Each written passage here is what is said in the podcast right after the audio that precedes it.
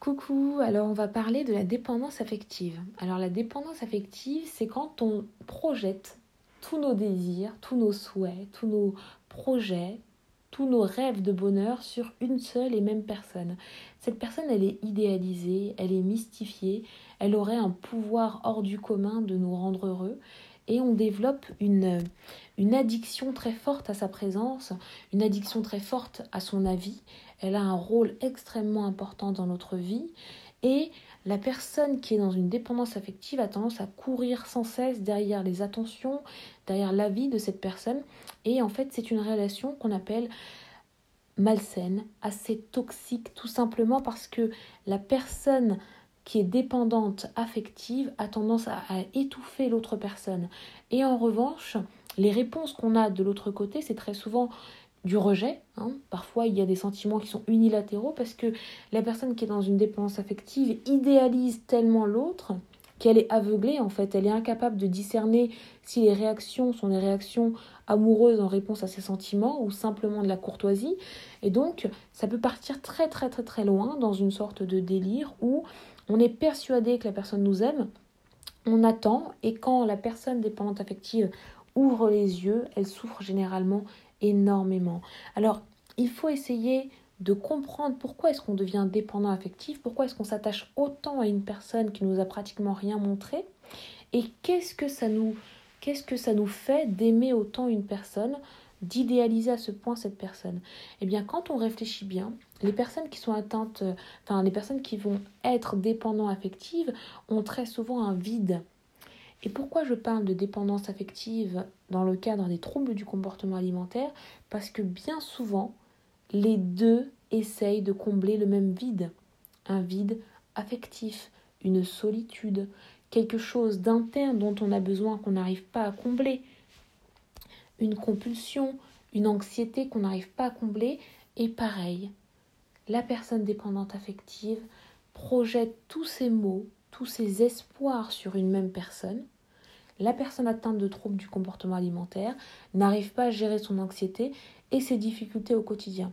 Et une personne atteinte de troubles du comportement alimentaire est encore plus sujette à la dépendance affective puisque elle va avoir tendance, encore une fois, à projeter tous ses espoirs sur cette personne-là.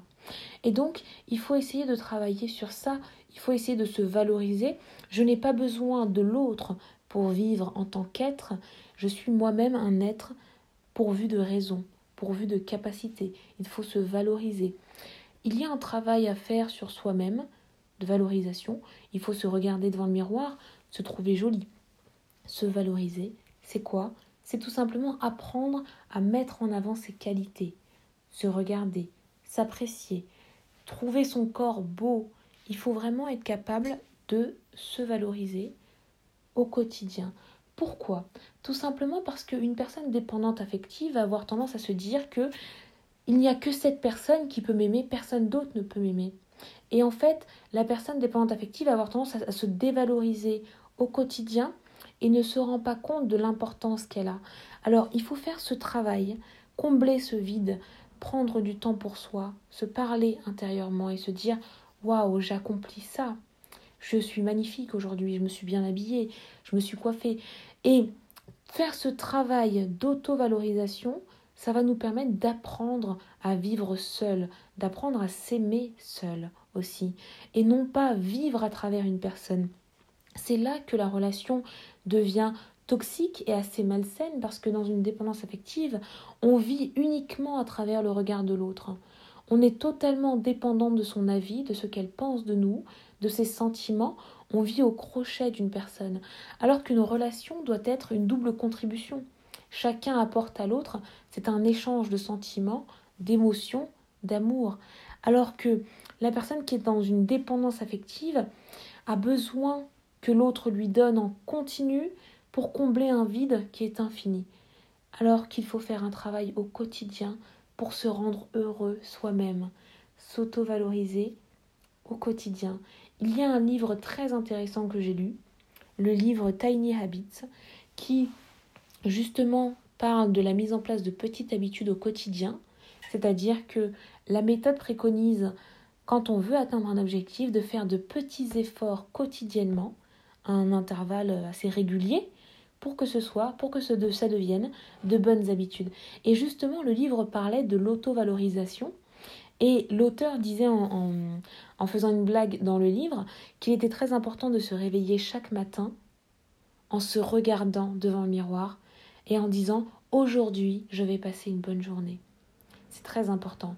Et vous pouvez même rajouter encore des choses valorisantes pour vous-même. Je suis magnifique aujourd'hui, je suis une femme exceptionnelle. Et pareil, apprenez à aimer votre corps.